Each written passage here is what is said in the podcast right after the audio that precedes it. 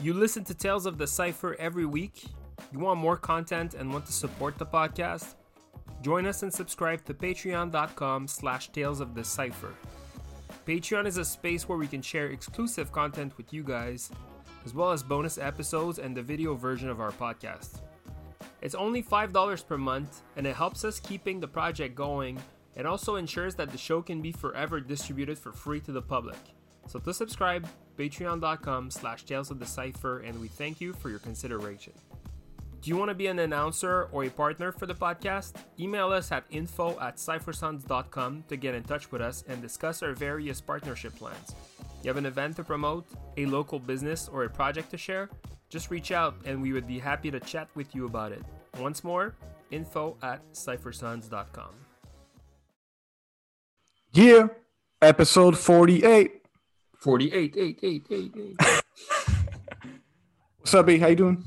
I'm good, dude. We we just had a sick recording with uh, our first no, Eh, well, yeah, our second first, our first guest from New York. Um, for the for the people that don't know, we have um uh we have a like a uh, again like something that we've shared before, but we have a Patreon page. We record some shows with the Cypher Sons members, so we already have recorded with uh, Heat Rock Mm. and this will release to the public eventually one day but it was one of our first time with someone from new york city actually and we're very proud to present to you this episode today yeah, yeah. So, so yeah, our episode 48 for Tales of Cypher, man. It was with Frankie, Supreme Beings. It was it was really dope to to have to have that episode going on with him because we barely knew the guy. You know, he's been in Right. Montreal quite some years now, on and off, and now he's here for a bit.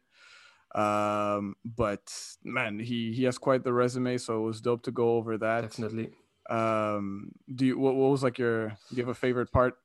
uh well just in general like as i as i try to um to uh allude in the end is that i find that he's very inspiring because he's super calm and he it seems like his Mm. his artistic uh his artistic kind of like self is like super uh thought of and uh elaborated so Yeah, um, the way that he talks about art and just the way that he talks about his inspiration, I, I find was very, uh, uh, was very cool, very interesting. So I love to Yeah. to to to to hear him because honestly, as you said, like he's been going back and forth between Montreal and New York like for Mm. years. He's been in our environment forever, but uh, I think it's legit the first time that I get to talk to him. yeah, So I uh, I think he's a he's a sh- kind of like a shy kind of more like on the on the side person um Mm. when it comes to jams at least. So it's super cool to get to know him. yeah. What, what I really what I really like was the part where he was like, you know, even though I have my newborn and everything, I'm I, I'm still training. I'm still like Right. this is still a priority for me. Like Yeah. no reason for me to put this to the side, you know, or or you know say like oh, I have other things now. He's like still as disciplined, as competitive. So that was really dope to hear. Yeah. Um, but yeah, other than that, I mean, he's also a really dope artist. Check him out on on Instagram. It's pluralist underscore as well as Frankie underscore SB underscore.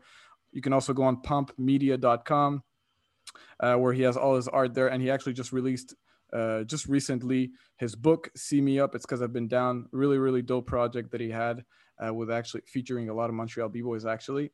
Um, so, yeah, super cool stuff to see. Yeah. Other than that, our show, Tales of Cypher, releases every Monday on Apple Podcast, Spotify, Podbean, and you can always check us out on IG and Facebook at Cypher Sons. I mean, I think that's pretty much it. Oh, yeah. And if ever you want to reach out to us, like any questions, any feedback, whatever, info at cyphersons.com. Let's We're go. always here. We're an open, uh, open podcast for anything you, you want to teach us or give us some feedback, whatever it is. Anything. yeah, just reach out. yeah. But uh, that's about it, man. Let's go. Uh, wish you a dope podcast. yes, enjoy the show. peace out. Peace.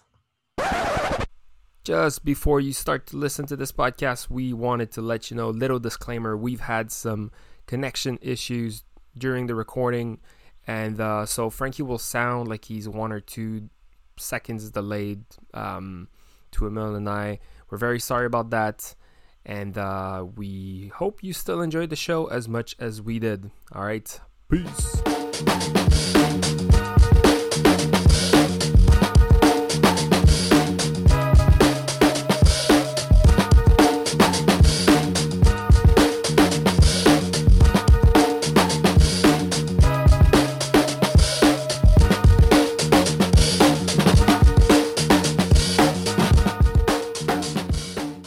Live with Frankie, Supreme Beings. It's nice to have you, man. Yeah. How you been, man? How's everything? Hey, what's up, man? I'm good. I'm good. Everything is good right now. I'm kind of just in the midst of uh, mastering the art of having a newborn and still breaking and creating new work at the same time. So Nice. It's fun. It's been it's fun to say the least. Yeah, man. Yeah, you're doing a bunch of stuff all at the same time, but that's really cool. It's uh, we're we're happy to do this because uh, you know, we're we're we're keeping this Montreal and Canadian related, but it's dope. You've been here for quite some time now, so uh, we're pretty excited to have this episode with you. Because to be honest, we don't know much about you, you know. So, no. so um, yeah. So that's gonna be fun to do man. But uh, before we start uh, for people who don't know you um, could you just quickly introduce yourself who you are? Sure. I mean uh, yeah my name is frankie. I'm from new york city. Um, in terms of the b-boy stuff you know my crew is supreme beings. I've been dancing for about 18 about 18 19 years. Um, you know i came up in, in new york city that's where I learned uh, to break for the most part.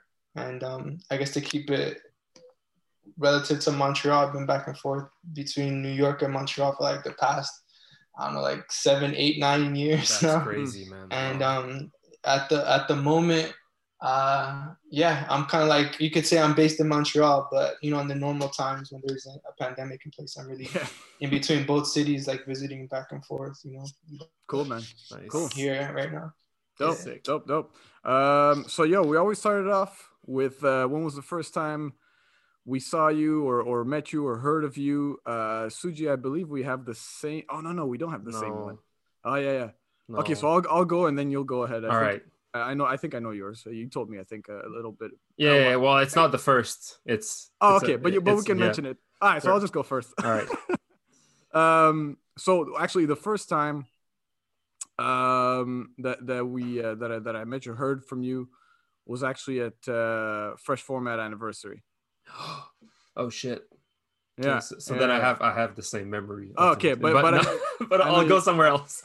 Yeah, yeah, yeah. But but Fresh Format anniversary, I think it was 2010. Yeah. Uh, I've been breaking since 2009, so that was like one of my first jams.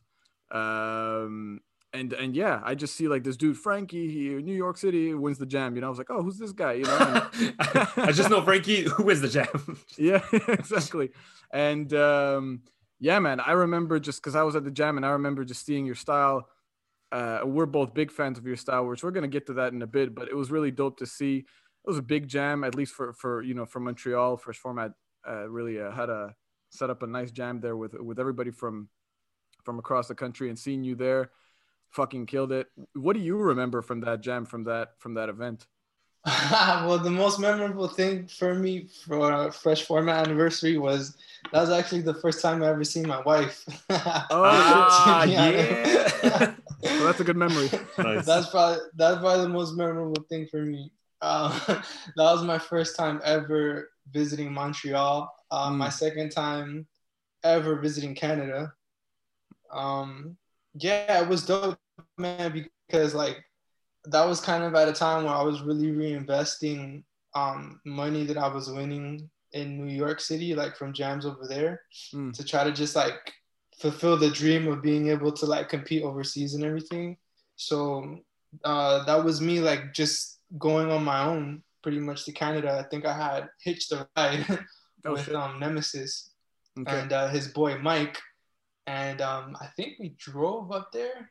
I think yeah, we drove up there to to, to Montreal, and um, yeah, man, like like that was super crazy because I wasn't too familiar with the Canadian scene, yet alone the Montreal scene in general.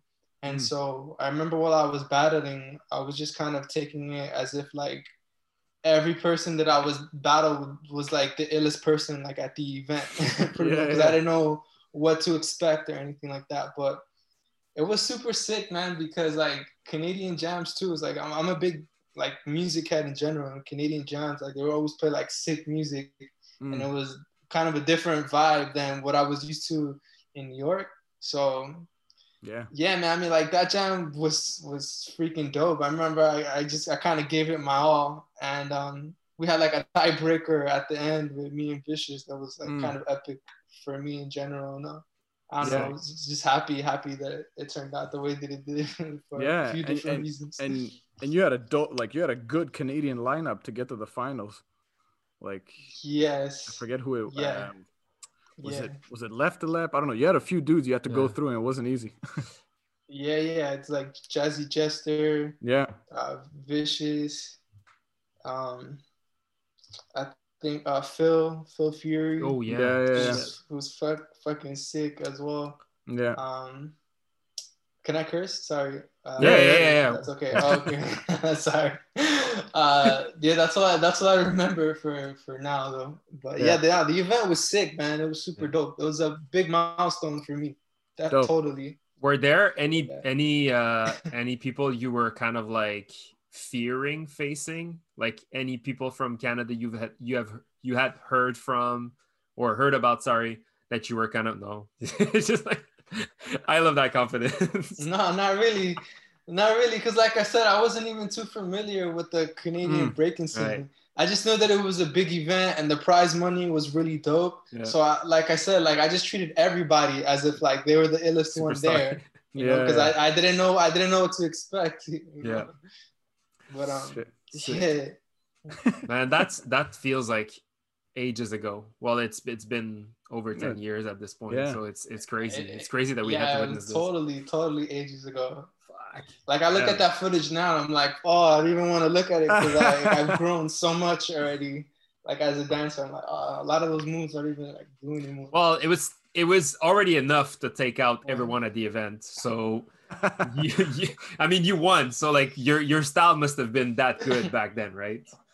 But I, I bet I bet it's I bet it's tough to yeah, watch. I mean, I, I yeah, Hey, just hard on your craft. Yeah. yeah, yeah, for sure. I mean, I think about that.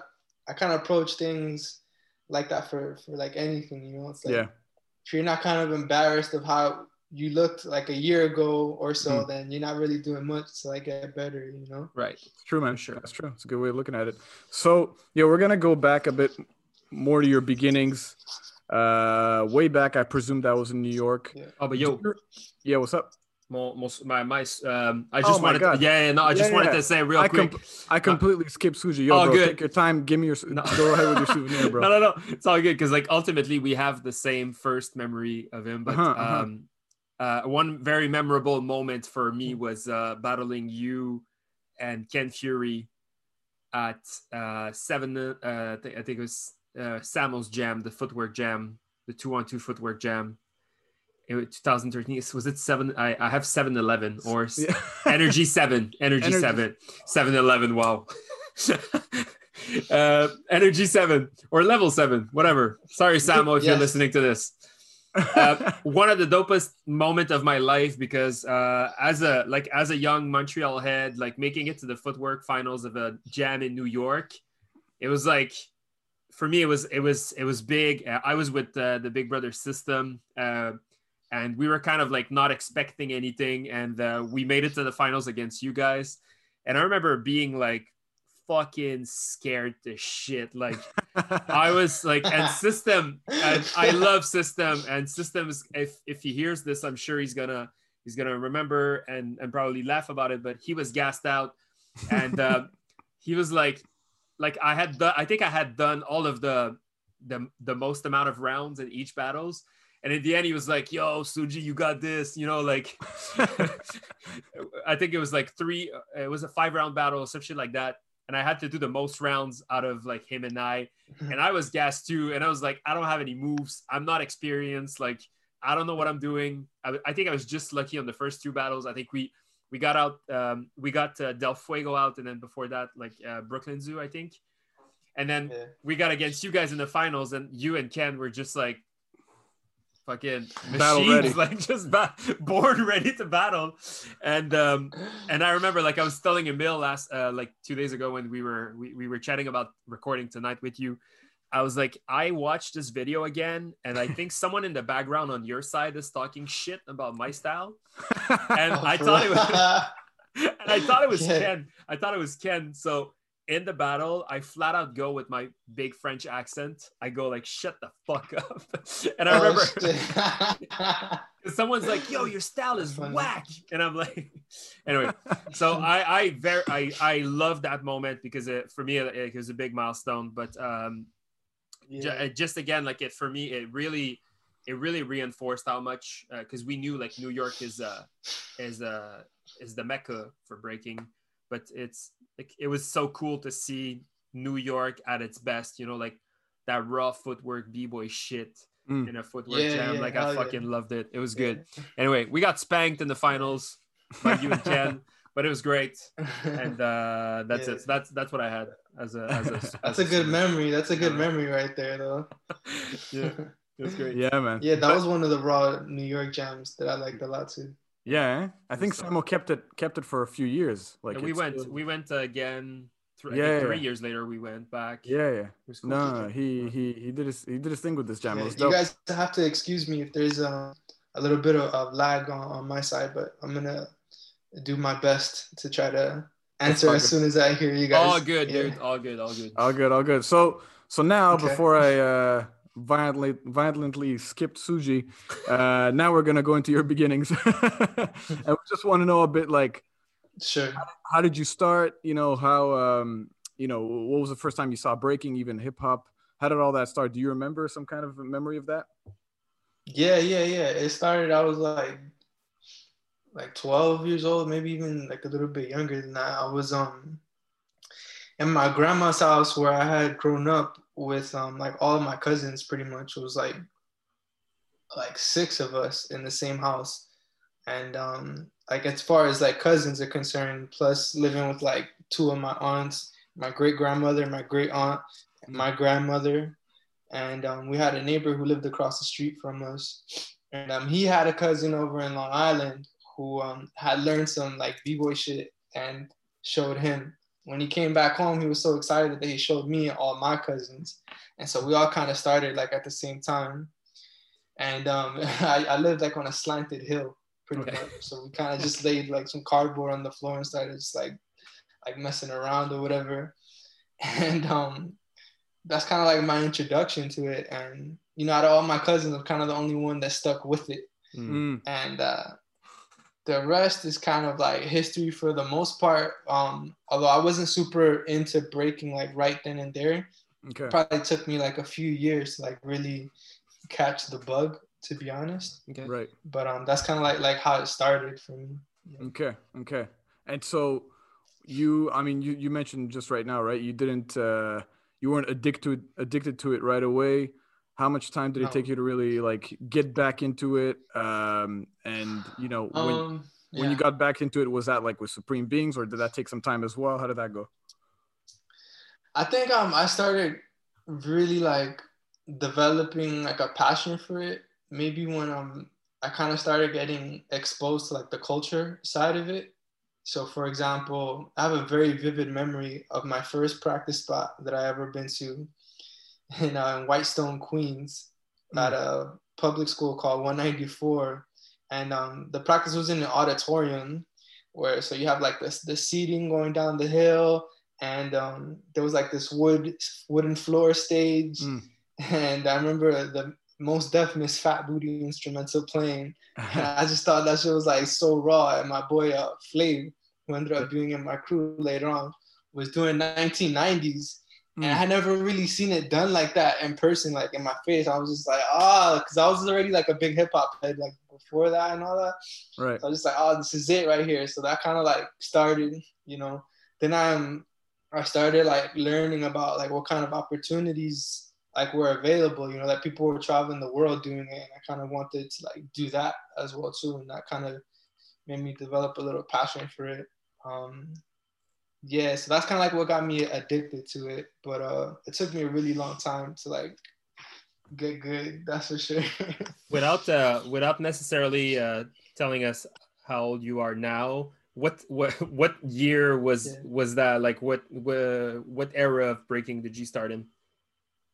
Like late Um, nineties, early two thousands, like nineteen years ago. so No, that's early two thousands. No, yeah, early two thousands. Okay. Um, I kind of came up in the cusp of um, where like YouTube didn't start yet, Right. but there were like maybe like two, three years before YouTube where like the raw New York scene was kind of like towards the end, getting towards the end of it. So I'm lucky enough that I got to experience that.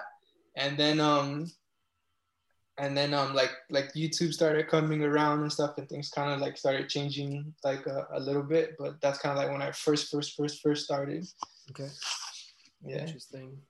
Shit, dope, man. And Yeah. do you um, what do you remember of how how are actually um, practices in New York? Like at the time, I guess you weren't uh, officially, uh, or maybe not yet in Supreme Beings, or you were getting there. But anyway, whether you were in the crew or not, how was uh how was the energy around practices in, in, in New York?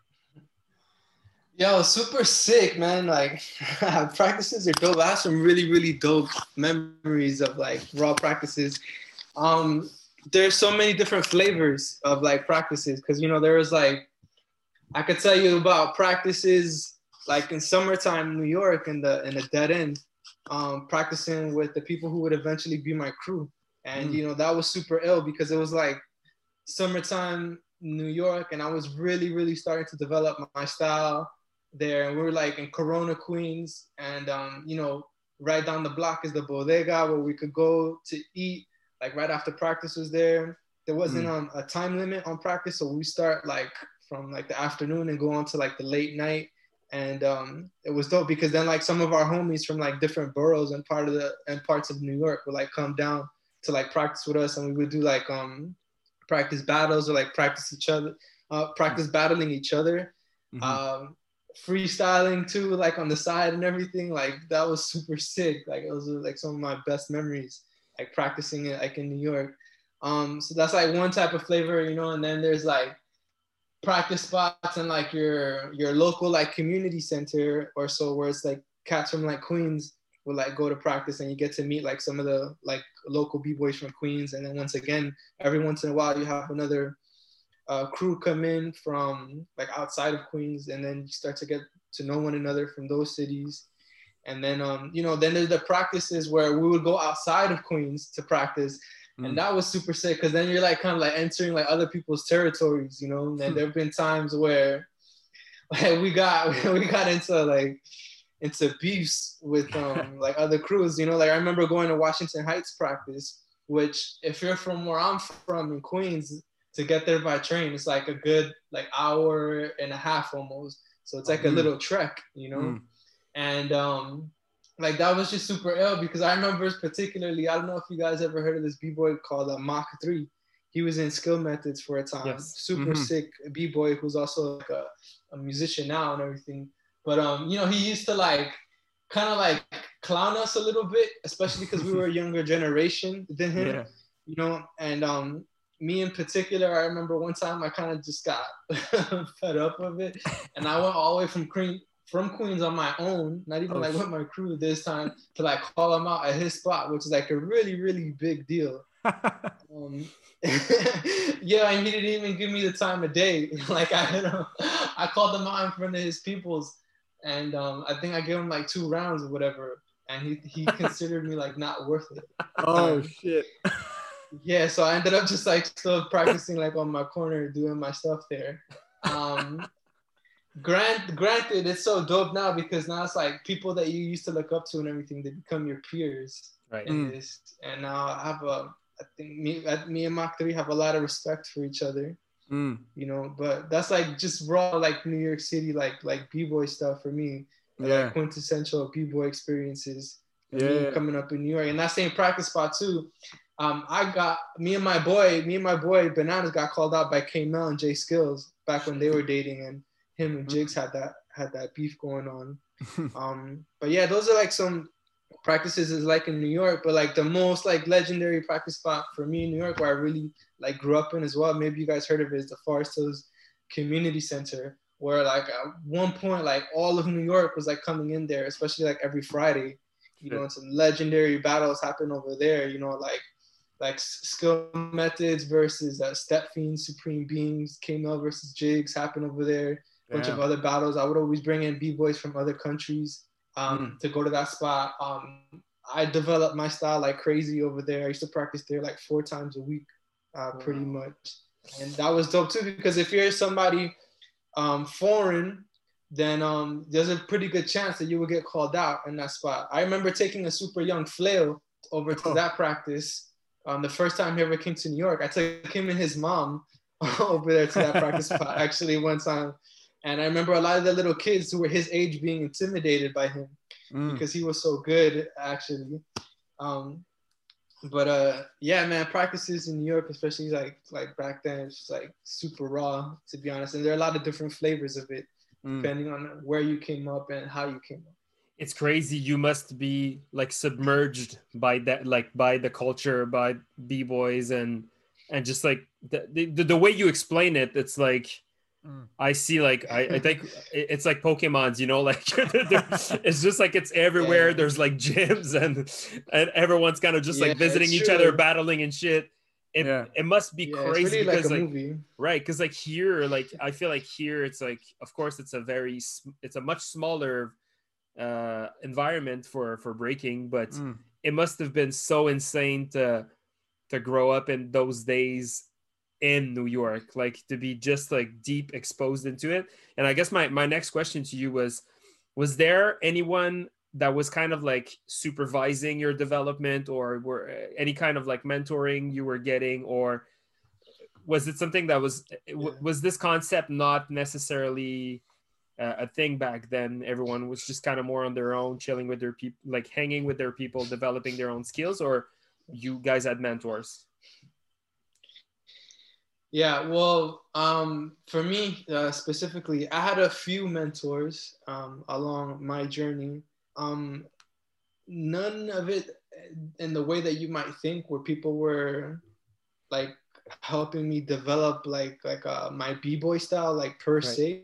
Mm-hmm. Um, but they were really like uh, like guiding me and helping me like grow in terms of like giving some guidance for like how to do like a specific move here or like there, and then I would kind of just like like run uh, with that. I'm also mentoring in the sense of um, uh, traveling with like some of like my older crewmates. Um, one of my first uh, mentors was um, Rockism uh, from my crew, where he um, had taught me some stuff. and um, also a K1 from uh, Swift Kids, who's a b-boy from the 80s. Mm. was one of the few, I think, b-boys from back then who could still like really like throw down and just like oozes style for the most part. I have so much mm. love and respect for that dude because he even mentored um, some of the older generation people from my crew. Um, also, a really big mentor for me is uh, Jigs, uh, Too Sweet from um, uh, Breaks Crew, uh, New York Kings. Um, with them, I won my first event that um, ever paid for my flight to like go somewhere. Mm. And uh, we went to Evolution over in Florida together. And um, the biggest thing that I ever got from their mentoring was not even necessarily like any moves that they showed me, but, mm. but just like the confidence that they gave me right. at a time when I was super duper whack and they just kind of just like I guess saw the potential in me, and it made me believe that I can actually like be dope, yeah. you know. And they yeah. were b boys who were like some of the best b boys like in the city, you know, at the time, and um, that was like meant the world to me until today. Like I'll tell them that, you know, I'm forever grateful for that.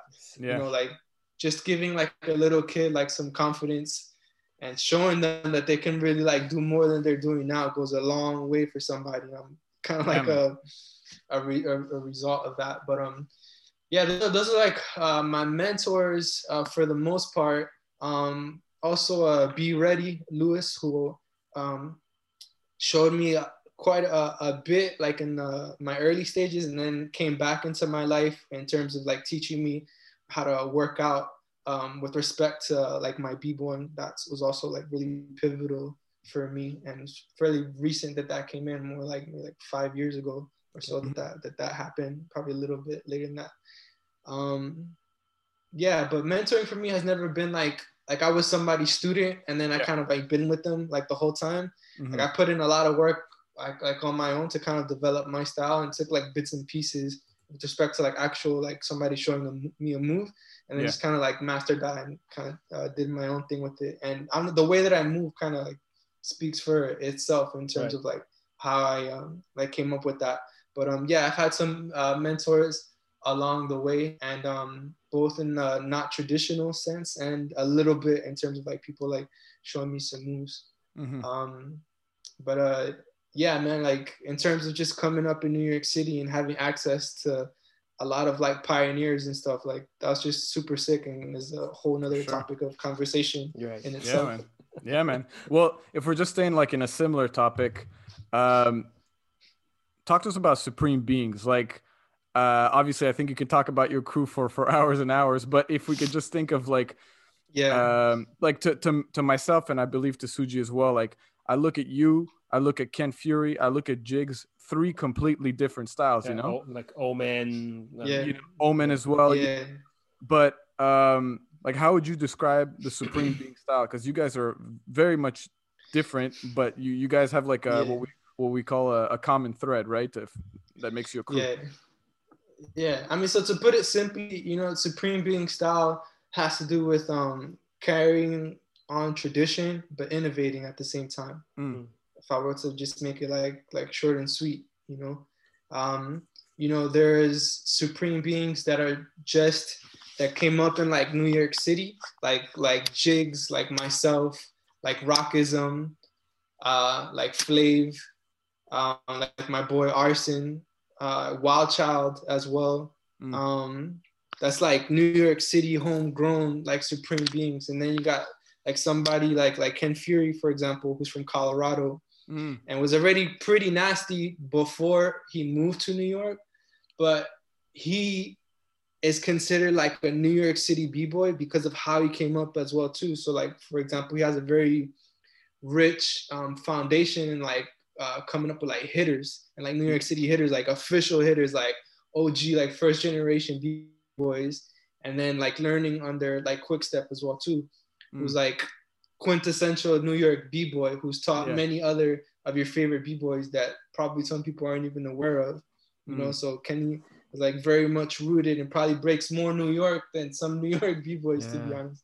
Shit. But um, like, you know, that's that section. And then Omen, who's from Boston, he um learned how to break over there in Boston, but then lived in New York and spent a really uh, long time kind of just like wrecking shop in New York and like soaking that up as well too, you know. But um, yeah, for the most part, it's really just about like staying true to like that like that b-boy essence, while at the same time it's like innovating and kind of redefining especially like what, what New York style is supposed to be. Even if you didn't learn how to break in New York, but you soaked up a lot of time over Yeah. there, you know. That's dope, man. Yes, it's that's that's well said. Yeah, yeah, it's exactly that. I was thinking of jigs, and then I think of, you know, the carry on tradition with the other guys that you mentioned for sure. Um, which by the way, Ken Fury, man. Whenever I, I watch him break, I'm like, what the fuck is going Yeah, on? I love this style. Like, yeah, nasty, Yeah. nasty. Um, illest. yeah, man. illest. Were how were you in the like beginning Supreme Beings? Like, did you join? Were you like sort of in the the, the first years of Supreme Being, or how did you join actually? No, no, I was not. So I'm uh like second generation of my crew, Okay. pretty much. Um, like the crew was is uh started in 1999. Um, I can't even tell you exactly what year I came in, but um, so the crew started in like '99 as the result of like two different crews that came together, two like high school breaking clubs that came together, and um, they were kind of just like fucking wrecking shop in New York, like in the early 2000s and stuff, winning like a, like a bunch of jams and everything. And um, when I met Rockism and I found out like that he was in Supreme Beings and just like how sick everybody was, it's kind of like what I aspired to, like always, was just to like be down with like Supreme Beings and everything. Mm. And um, it didn't happen like right away, but um, while I was aspiring to do that, I was connecting with the other like b boys like in my hood pretty much in, in Queens, Corona, Queens, East Elmhurst, Queens, Jackson Heights, Queens. You know, Mm. it's like this little conglomerate.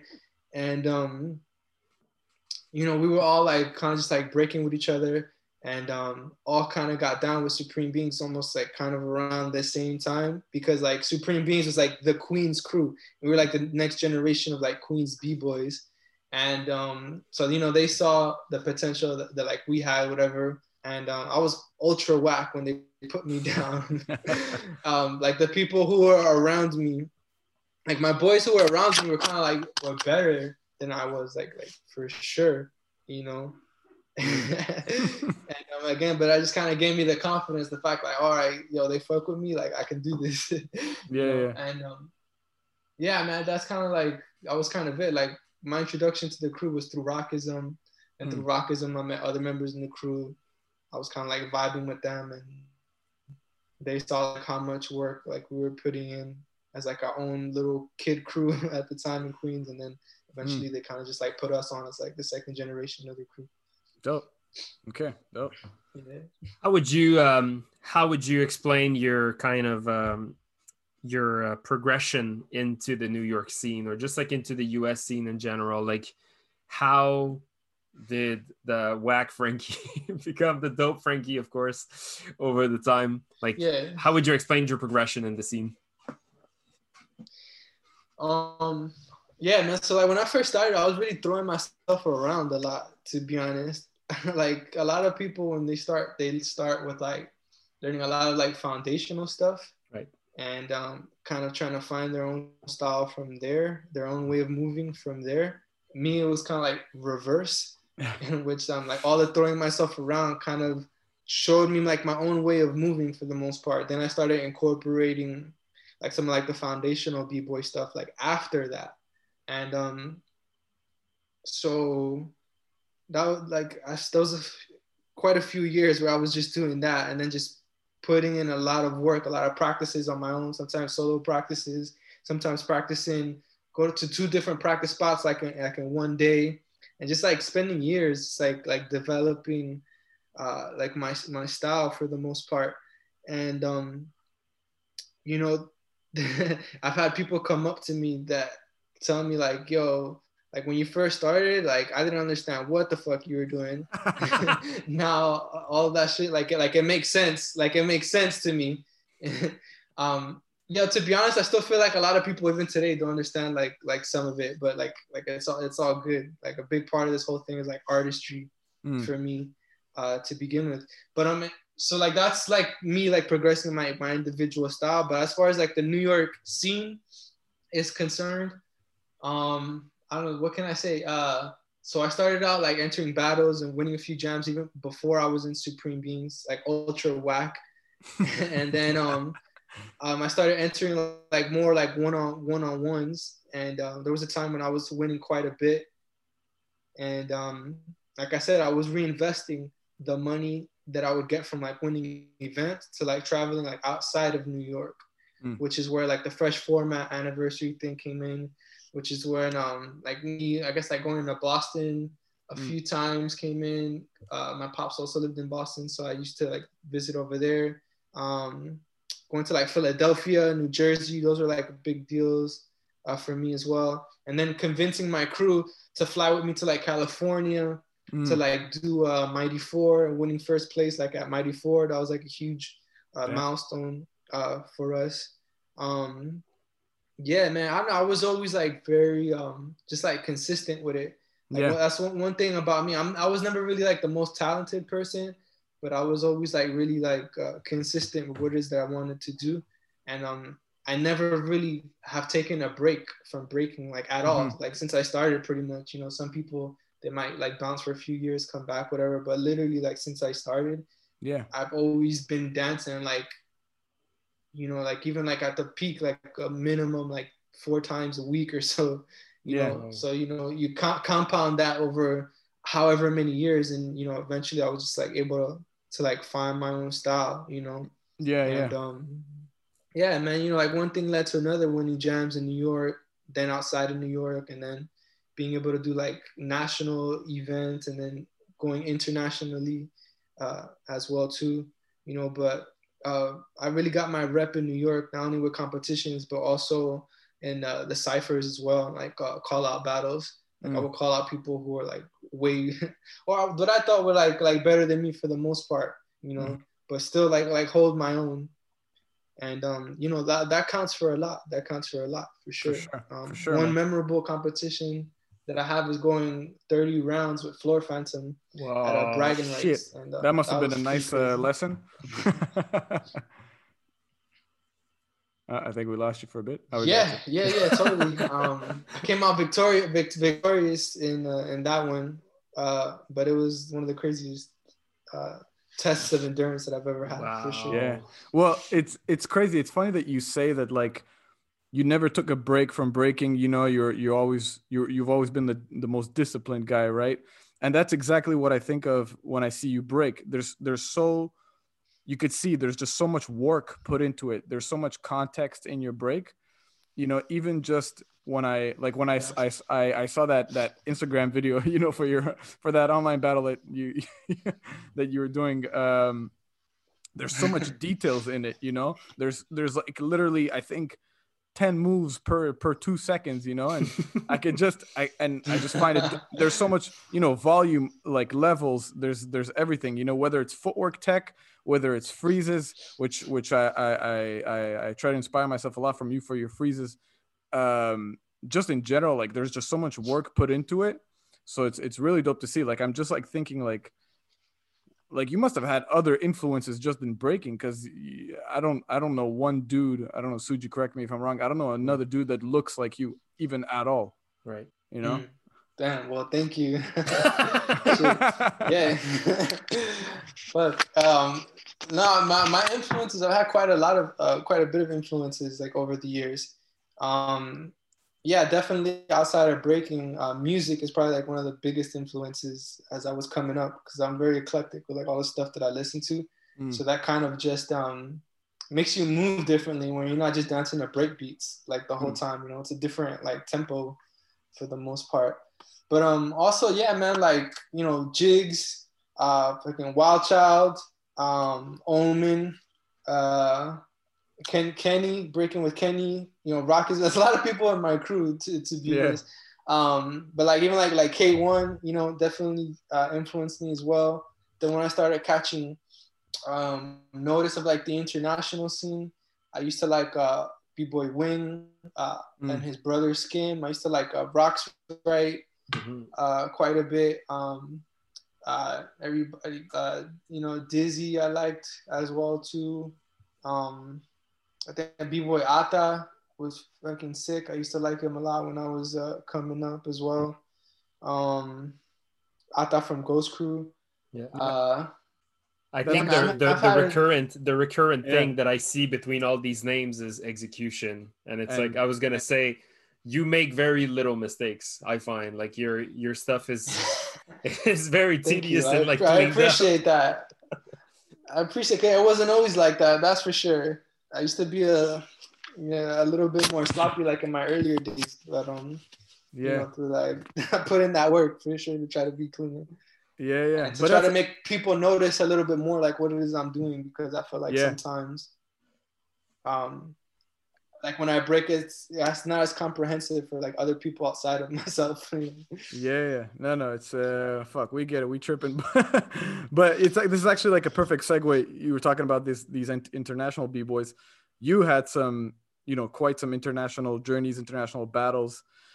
I mean we don't have to go through all of them but like um you know what, what were your like best memories or like i actually before getting on the podcast i, I watched one which i always remember because around when i started. I started in 2009 and i think this battle was in 2011 maybe or 10 uk champs you versus Lilou.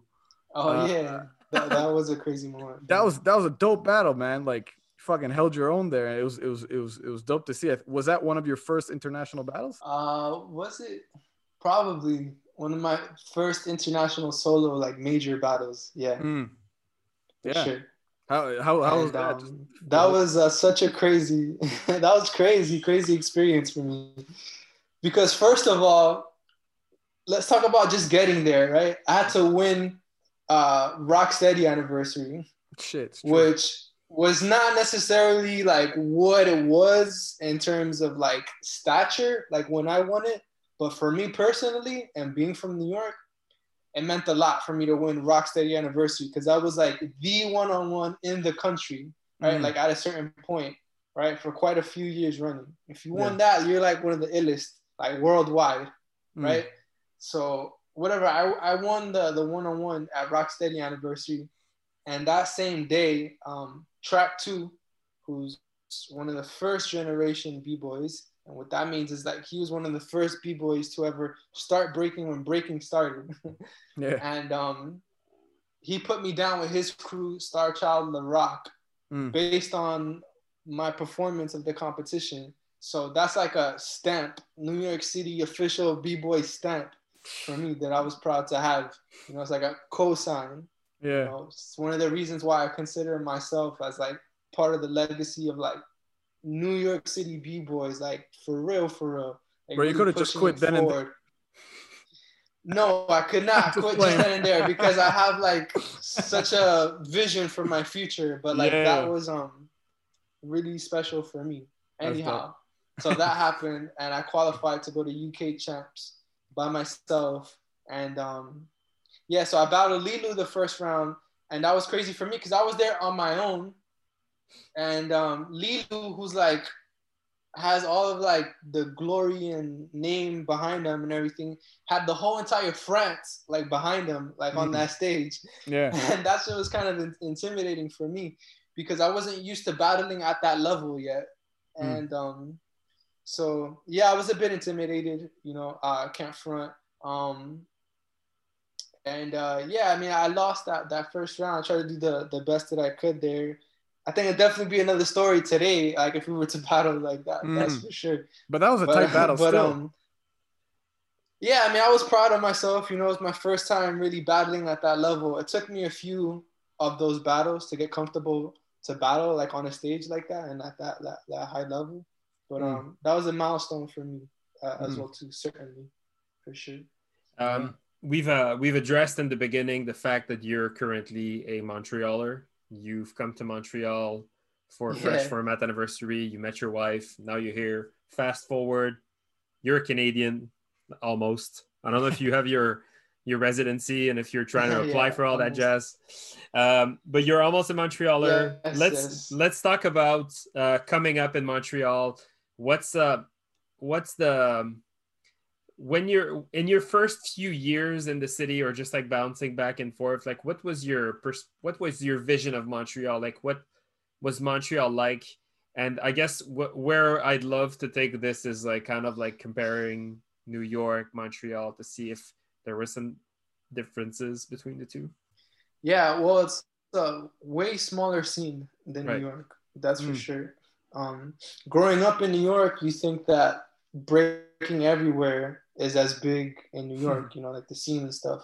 So it was kind of like a reality check for me when I was traveling outside of New York and I got to see one, like how much smaller the scenes are, and then two, how much more connected the different dance scenes are Mm. so, for example, it's like in New York, um, I wasn't exposed too much to like the New York popping scene or the New York locking scene as much as um, like I would be like in another scene where like all that stuff is just like connected. So coming to Montreal was one of my first times getting exposed uh, to all of that, which is super dope. Um, another thing that I noticed about uh, Montreal and Canada in general, like I said, was like the music, like at the events, which was like a big deal for me because it Mm. helps me get into like a, like a better vibe for sure. Just like Yeah. break into like raw like boom bap hip hop for like an hour and a half in the ciphers before like the battle started and everything. Um, style style wise as well too. Uh, I wasn't seeing too much power when Mm. um I had first come to Montreal, and uh, it was always interesting for me just to see like how that developed. Uh, I don't think that's the case so much now, but that's kind of just like what I noticed um, when I first came. Um, yeah, there was like a sort of like a different way way of like like moving as well too. Uh, like hard to describe. Very much though like rooted in like like Canadian breaking for the most part. Also, it was cold cold as fuck. So I had to get used to, used to that. but um, yeah, I think those are like the differences that I could just say like off the top of my head. yeah Um, if you if you guys maybe like mention something, then maybe I could go a little Yeah. bit deeper. Would you would you would you say that Montreal and uh, Montreal style has affected your breaking at some extent, or you find that your style was kind of like already so rooted into the New York essence that we couldn't Yeah. change it. We couldn't change you. no, that's a that's a good question, and I'm gonna say uh, yes, but not necessarily the way that you might think. Okay. because um, um not that necessarily like I was um influenced by Montreal b boys or anything like that. Because by the time I came out here, I was very so much developed uh, already, like like as an artist, like for the most part, that I was um kind of comfortable like with with myself.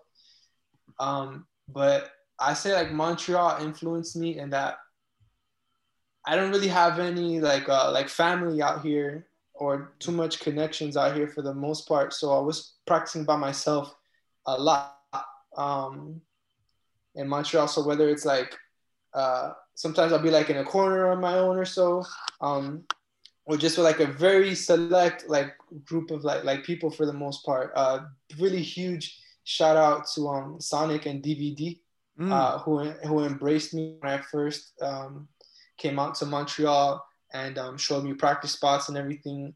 Uh, hooked me up with a studio to practice in when I had first moved out here for like six months.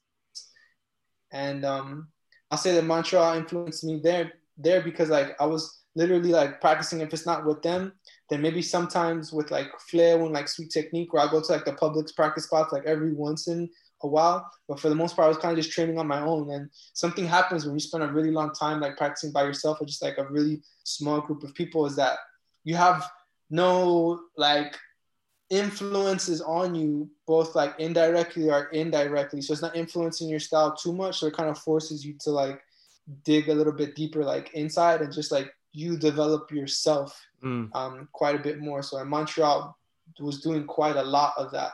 And um, you know, when you do that for like six months at a time, you have you're just gonna come up with like new shit. Um, I'm doing the same exact thing right now, actually, especially like with the with the pandemic and like practicing like my little studio here. Last week was the first time I ever practiced with anybody else, and like, like Yeah. like since the summertime and even in the summertime I only did it like twice but pretty much like the entire 2020 was me like practicing by myself for the most part Sick. um but yeah i would say i would say yeah that's kind of like how montreal influenced me quite a bit um but i have i've also have i have practiced with montreal b-boys and um yeah i mean just like that vibe from there like i probably soaked in soaked it up a little bit but i can't really point to like specific specific stuff or like moves or whatever that i say might uh, be like inspired or anything by like montreal uh like b-boys or anything But Yeah, I, but yeah, you guys have a lot of dope ass people for sure. Yeah, your your uh, your answer was right. Um, I was expecting, I was not expecting this way of influencing. so, but it, Oh. it's but the way you Yeah. the way you bring it kind of like resonates that uh, resonates also to the size of the scene at the same time. Like I feel like um, the influence uh, the influence that uh, everyone kind of has on each other in the city is um, I think is reflected uh, uh, like on the size of the actual scene. So not everyone dances the same here, and that's and it's obvious. But I think there is a common thread in Montreal, and it's this passion for music, Mm. which you which you brought up. Uh, but also the fact that like be- before because the scene is so small, I don't think there's any reasons why we should all dance the same. So that kind of forces everyone to be so different. So I find that the Mm. Montreal scene is very diverse, diverse, sorry, and and um and different because there's not a lot of us. So to stand out or to just kind of like to make some noise, at least in terms of like battlings and, and such, you need to have your own shit so people figure that out right off the bat. And Emil, I thought I caught you, so uh, Yeah. no, good. No, no, you got it. What up? Um, and uh, I get uh, another question that Emil and I had uh, on our rundown because I just out of curiosity and just for shits and giggles. Um, have you ever got recruited by any crews up here, or asked to join any, any crews in Montreal? Uh, good, good question. Um, no, No. no. You Although for my like book, I shot- wolf, you know. Yeah, yeah. I mean, I could see how the perception of you guys of me can be like that because I'm just kind of like going like to my practice, like to practice and just kind of like do my thing, kind of focus and I bounce. And sometimes we don't have a lot of time to really like connect like outside of practice, which is like super dope to be able to do something like this where we could just kind of like vibe off each other a little bit more or organically. Um, no, I don't think no crew from Montreal has asked me to be done with them that I can recall. Um, but like, like I was saying, I, I shot Legs Crew for my for my book, yeah. and um, they were like, "Oh, you're honorary member of Legs Crew now." that's probably that's probably like the closest the closest thing or whatever. But yeah. no, I, I, can't I can't claim um, I can't claim any um crews crews from out here. Yeah, yeah. Well, I think I think I have like homies for sure. Yeah, yeah, for sure. But but I think it's also like out of respect, you know, like you you've been in the game for some time. You you you've you've earned your stripes. Everybody knows who you are. Everybody knows who, who Supreme Beings is. So you know, it's I think it's also out of respect in that sense. Um, but that's also kind of another little perfect segue to you've mentioned your book. Um, we just want to I'd lo- we'd love to talk to, a bit about your your your other artistic side. So the photographs, your whole creative project, Pomp. Um, I by the way, I copped your book. Um, see me yes. up because I've been down. Like amazing work. Like, can you tell us a bit about that? And what's what's dope too is that I'm looking at it and 75% of it is like, or maybe 70 is like Montreal, you know? So you could see like the the Montreal influence, or can you just talk a bit about, you know, that that whole side of you that a lot of dudes might not know? Yeah, man. Um crazy. Yeah, I think like the book is like uh I want to say like for me 40% New York, Mm. Another like 50% Montreal or so, mm. and then like 10% in like other cities or so. Um, so the process behind that. Uh, so those images uh, were made between 2018 and 2020. A majority of it was made in 2020 uh, during the, the pandemic. Um, while I was here in, uh, in Montreal, while I moved back to, to Montreal, because I moved back to Montreal in um, uh, December, late December of uh, 2019. And so, um, uh, yeah, man, I mean, I basically wanted to present like a more dimensional uh, scene because I felt like, with respect to images um, and breaking, uh, you're only getting kind of like one side of what we do, which is like uh, pictures of um, people doing freezes at jams or whatever, or somebody in the street doing just like a regular freeze, but there was no nothing that didn't really move me like the images. And I do have images of like uh, b-boys doing like freezes in the streets uh, as well, but I'm kind of like doing it with um, my own kind of like like a visual language, uh, mm-hmm. so to speak. And um, yeah, so you know, on purpose, I wanted to, for example, just explore like like some street hitting culture. Um, I wanted to look at different things that make up our scene that might like get overlooked sometimes. Mm. Um, so so it's quite a bit of like uh, cipher uh, photography. Um, there's um, you know kind of exploring you know like being a, a dancer and then balancing uh, being a parent like at the same time as well too. So like for that I shot like Vicious and mm. AT with their with their son when, while they were back mm. here, like in Montreal. Um, also to approach it from a few different ways. So like from like even like a fashion perspective at the same time, you know, like in that book are some images that I um did for Converse, like uh like in the summertime as well too. And so it was just really like my take on b-boying as a b-boy and from a couple of uh, different perspectives, mixing in a couple of different like I guess genres of photography, yeah, like all, all together. Because yeah. um, even if I wasn't doing photography or anything, like I would have loved to see a project like that, and there wasn't really one like that that existed. You know, like a photography book solely dedicated to like breaking and like street dance culture for the most part.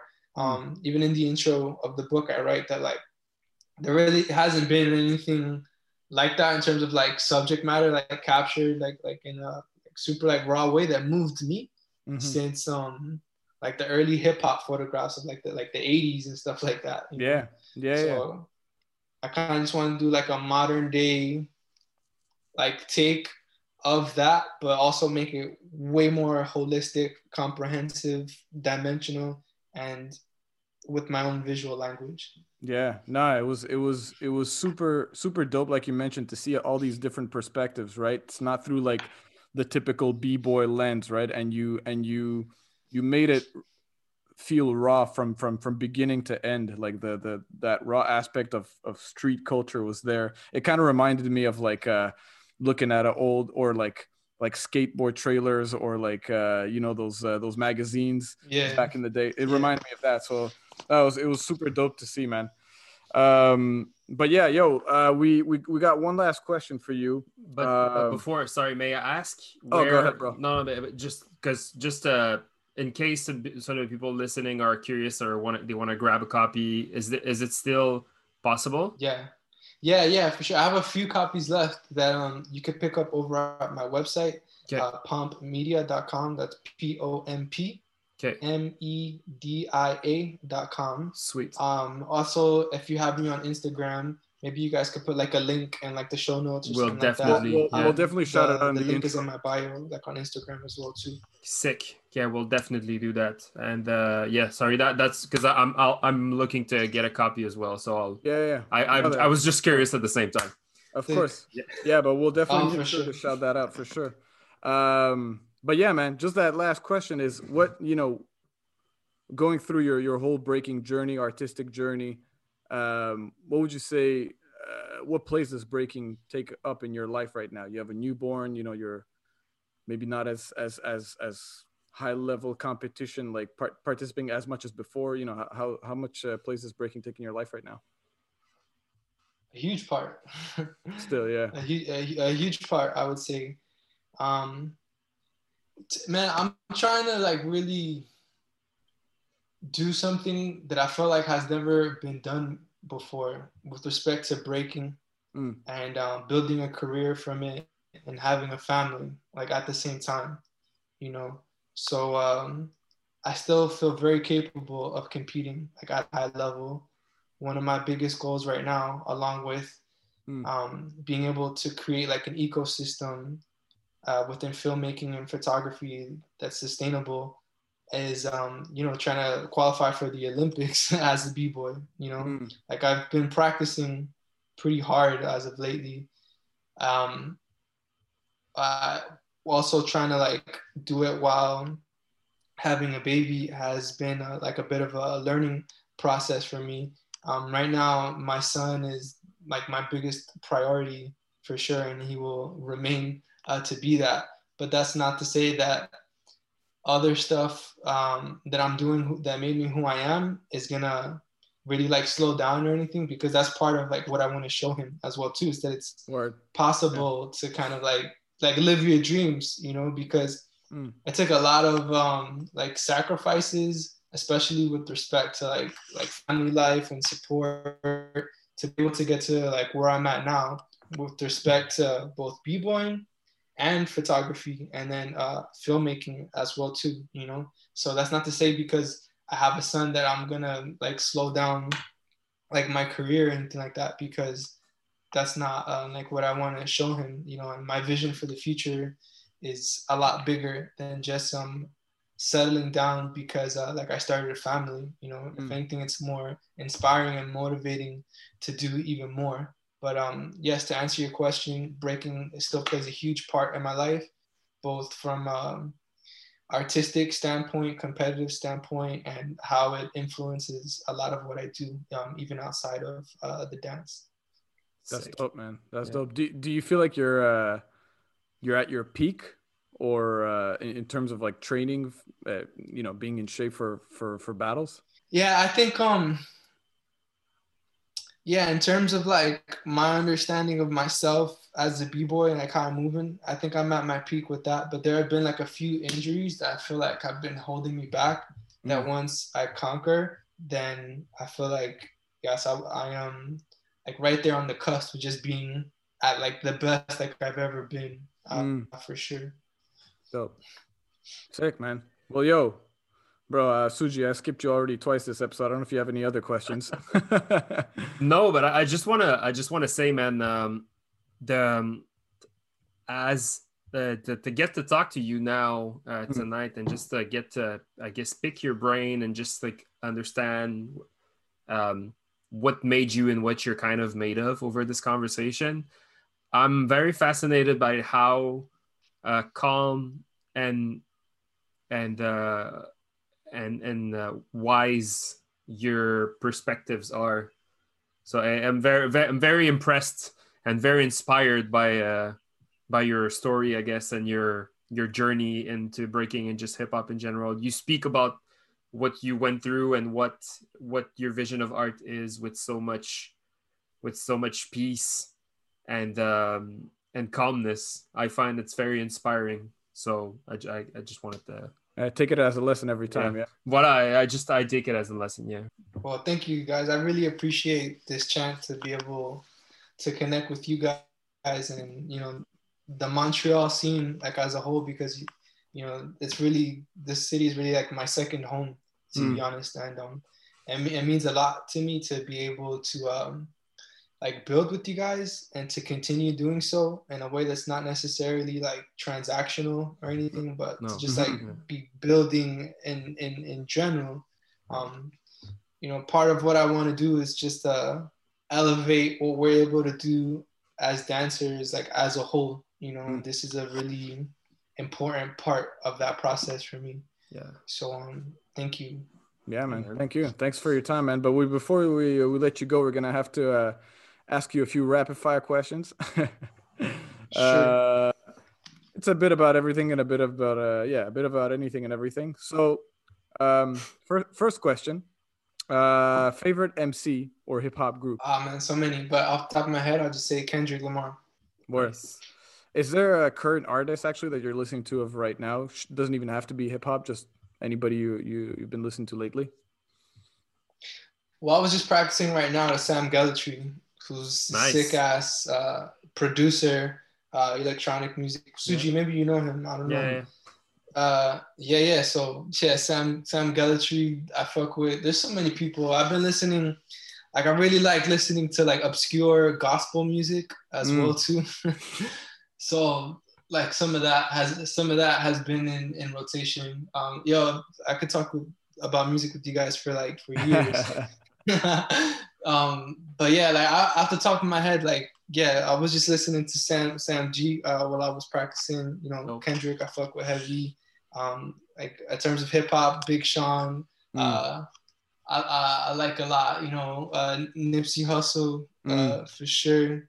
Um, some there's so much, so much more. You know, Arab Yeah. music, I fuck with a lot. too. yeah, that's dope. Yeah. yeah. Swizz Beatz. Uh, we could go on and on and on and on and on. I could see that. so okay, I'll try to Yeah. stop you before this is gonna go to a two-hour podcast. yeah, Uh, yeah, yeah. but just uh, okay. So next question. Uh, knowing you're a more competitive b-boy, I think you'll answer that second part. But what's a matchup you would like to see, or somebody you would like to battle? Uh, I've always wanted to battle Kid David since like, I was little. That's funny. Never really, yeah, never really got the chance to do it. Um, I would still be super down uh, to do it now. Nice. Um, yeah, probably uh, Kid David. I would like to battle. Um, Cool. yeah, yeah. Dope. Uh, so this can be for Montreal, but it can also be a bit, you know, for your scene or whoever you think. Who's the, in opinion, who's uh, who's the current underdog of this of the of, of the scene? So it could be Montreal, it could be New York. Is there an underdog that comes to mind when I say that word? Only be choosing in between New York and Montreal. Yeah, it's up to you. Yeah. underdog. Um, I think I think uh, let me see. Uh, DMAT has a lot of potential, Mm. Mhm. and if he were to put himself out there more, he would smoke a lot of people. mm-hmm. That's Definitely. for sure. Definitely. Nice. And um, his whole his whole crew, actually, to be honest, Mhm. is um, like some like uncut uncut uncut gems right now that I don't think a lot of people know about yet, but um, they're capable of smoking a lot of people for sure. For sure. Yeah. Yeah, maybe those are some underdogs from the Montreal scene that I'll highlight. Dope. Yeah. Shout out to them. Yeah, shout out to them. Shout out to South Corrupt. Yeah. Um, favorite jam ever of all time. Must be tough to think of one. Um, there's so many, but off the top of my head, I'll probably say Street Star out in Sweden. Oh, Nice. Street oh Star. shit, sick. Yeah, Nice. Oh, is there a? and I'll break Europe. I'll, I'll break Europe as well too. I'll break Europe. Sorry, Mm. that's two. Uh, it's all good. It's all good. Yeah. is there one in Montreal that you really enjoyed? Uh, yeah, for sure, of course. Um, fucking, what's the sweet uh, Sweet Techniques Jam? Skills Skills meter. Meter. One, yeah, skillsometer. I'm trying to win that one, man. At least once. skillsometer for sure. Though. yeah, that's a sick ass jam. The, the next one, bro. okay, um, totally. I know you you spoke a lot about you know your your your crew as inspiration. Um, any international uh, b boys that really inspired you? Ah, shit. Actually, you did mention them too. Yeah. Yeah, but if, if I could shout out some international crews, um, definitely uh, shout out to Predators. Mm. um, in Russia. Super duper sick and really good people. Shout out uh, to the Ruggeds as well. Mm. Um, shout out uh, Soul Mavericks. Um, hell yeah! Shout out Flipside Kings. Shout Mm. out Javi Coro hmm as well too. Shout out X Fiends. Shout out Step Fiends. This is about to turn into like a whole roll call. but- yeah, but a lot of dope international b boys that I fuck with. Let's Shout go. out Flaco, Shout out Oh, yeah. As well. man. Oh, Yeah. Dope. Um, all right. Uh, favorite kicks for breaking? Oh, the infrareds. I used to fuck with heavy The Air Max 90s. um, when I was younger. I had like maybe yeah, yeah. I used to have like three pairs of those. nice. Um, now uh, I also really like half cabs, uh, Okay. van half cabs, Mm. to breaking as well too. Yeah, this is probably like my favorite kicks to breaking. Dope. I don't even know how you you break with. uh, To me, like skate shoes, it's just I can't do it. Yeah. uh, what's uh Was there a like a b boy that was a bit like intimidating to battle in your in your in your first years as a b boy? Yeah, totally. Um, K Mel. Mm. Kamel was intimidating to battle. Um, Lilou was intimidating to battle when I battled him. Uh, let me see. Off the shit. top of my head, yeah. Off the top of my head, yeah. Intimidating. Yeah. Oh, I battled Kenny actually one time, and um, I wasn't necessarily like intimidating, but I really lit a, lit a fire in my butt Mm. when we did it. Um, yeah, but probably, yeah. Off the top of my head, yes. If I had a few more seconds maybe I could name some more, but Yeah, yeah, that makes sense. Um, what's a what's a power move you wish would have had, or actually knowing that you're a competitive b boy, what's a power move uh, that you still want to get? Did I still want to get? Mm. Yo, I've hit um one arm air flare to one arm uh, head track. Fuck! What the? f- Maybe like maybe twice in my life. Maybe twice in my life. Um, I haven't been practicing it. Maybe I should now that you remind me. Um, it's very particular for me in practicing power moves. Like it's hard for me to practice power moves like on my own, like Mm. by myself. But um, yeah, I've hit it like twice. Nobody was there to see it. but um, that's one that's one combo that I've been practicing on and off for like years now. Nice. Mm. Fuck, Yeah. I haven't thought of that combo. Uh, uh, just in general, uh, West Coast or East Coast? For what?